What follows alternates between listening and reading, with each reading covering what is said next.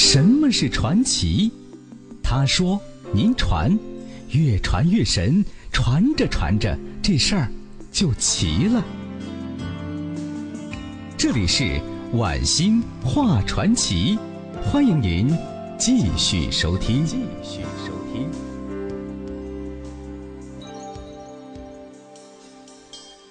好了，欢迎继续收听晚星话传奇，这里是 FM 九十四点六，每晚的九点到十点为您现场直播。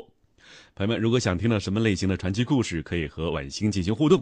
互动方式就是我们的官方微信“石家庄交通广播”，关注我们的微信公众号，然后呢点击左下角的直播帖留言就可以了。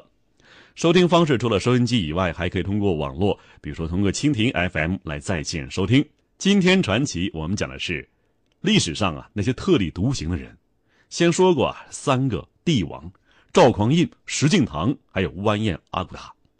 那么下面呢，我们将讲述啊，这历史上特立独行的武将。咱们先说地上不反、地下反的周亚夫。好，一起来听。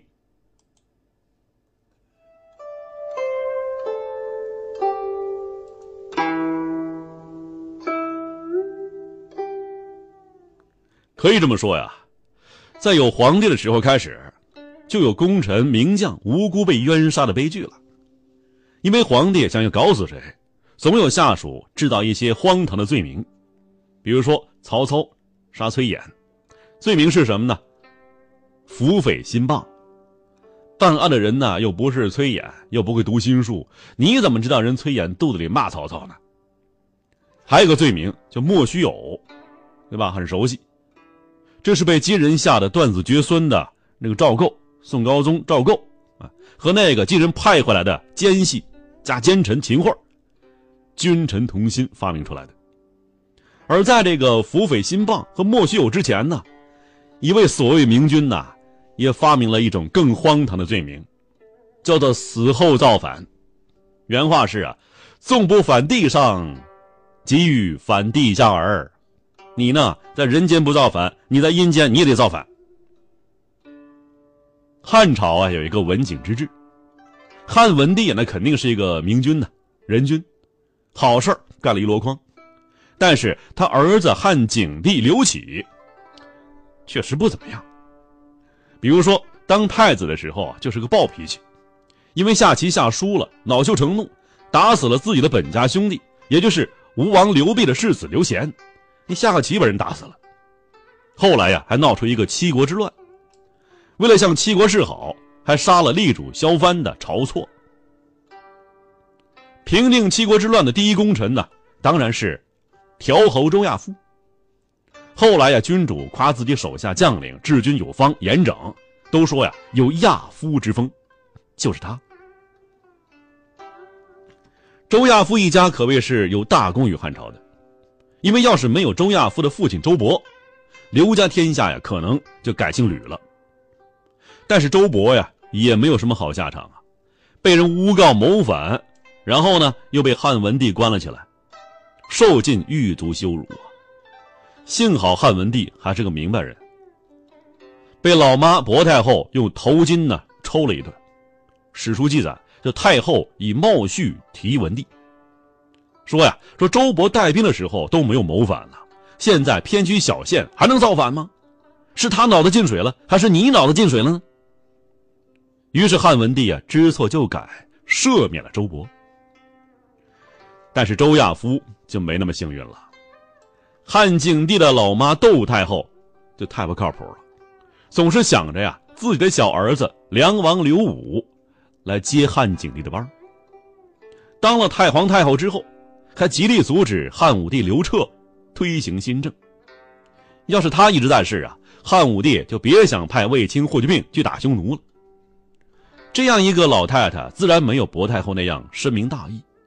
薄太后救了周勃，窦太后却不会跟婆婆学习去救周勃的儿子周亚夫。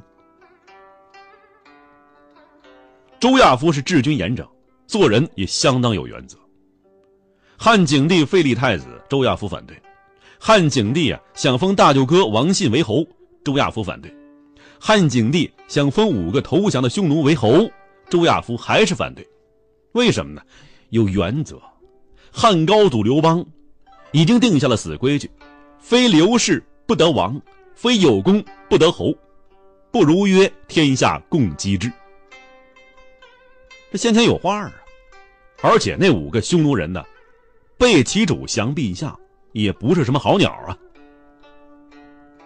坚持原则的周亚夫啊，遭到了不讲理的汉景帝，下场自然要比老爹周勃要惨。因为总是唱反调，汉景帝就以多病为借口，免了周亚夫的丞相之职。你要养病去吧。病中的周亚夫心灰意冷，也知道自己大限将至，就开始啊为自己准备后事了。而按照汉朝啊这个殡葬习俗是什么呢？视死如生。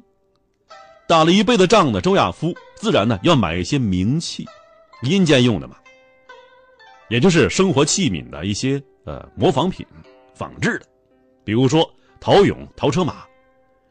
现代考古发掘表明啊，汉朝的富家大户墓葬里头啊，都有仿制的，像猪羊圈、啊仓房、风车、磨坊，包括这个什么厕所、水井，应有尽有。这些东西呢。统称为名器，其实啊，也是一些仿真的微缩模型。周勃的儿子就从皇帝的作坊，叫公关上方。这公关上方是什么呢？就是古代制造帝王所用器物的官署，在这儿呢买了五百套仿真的甲盾。公关上方啊，它不是兵工厂，不负责制造武器。按理说呀，你皇帝开买卖。大臣买东西，啊，买卖公平吗？但是周亚夫的儿子没给运费，就给拉回来了，被举报了。汉景帝自然就派人调查呀。周亚夫也憋屈啊，我就是一消费者，买东西还犯法吗？买仿真假洞，要是犯法的，那你是公开售卖的算啥呀？于是周亚夫有权保持沉默。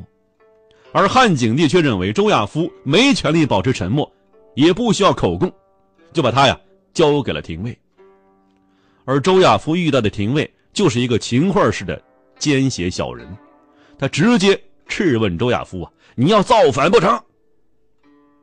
周亚夫哭笑不得呀：“我怎么造反呢？我啊，臣所买器乃葬器也，是陪葬的，何为反也？”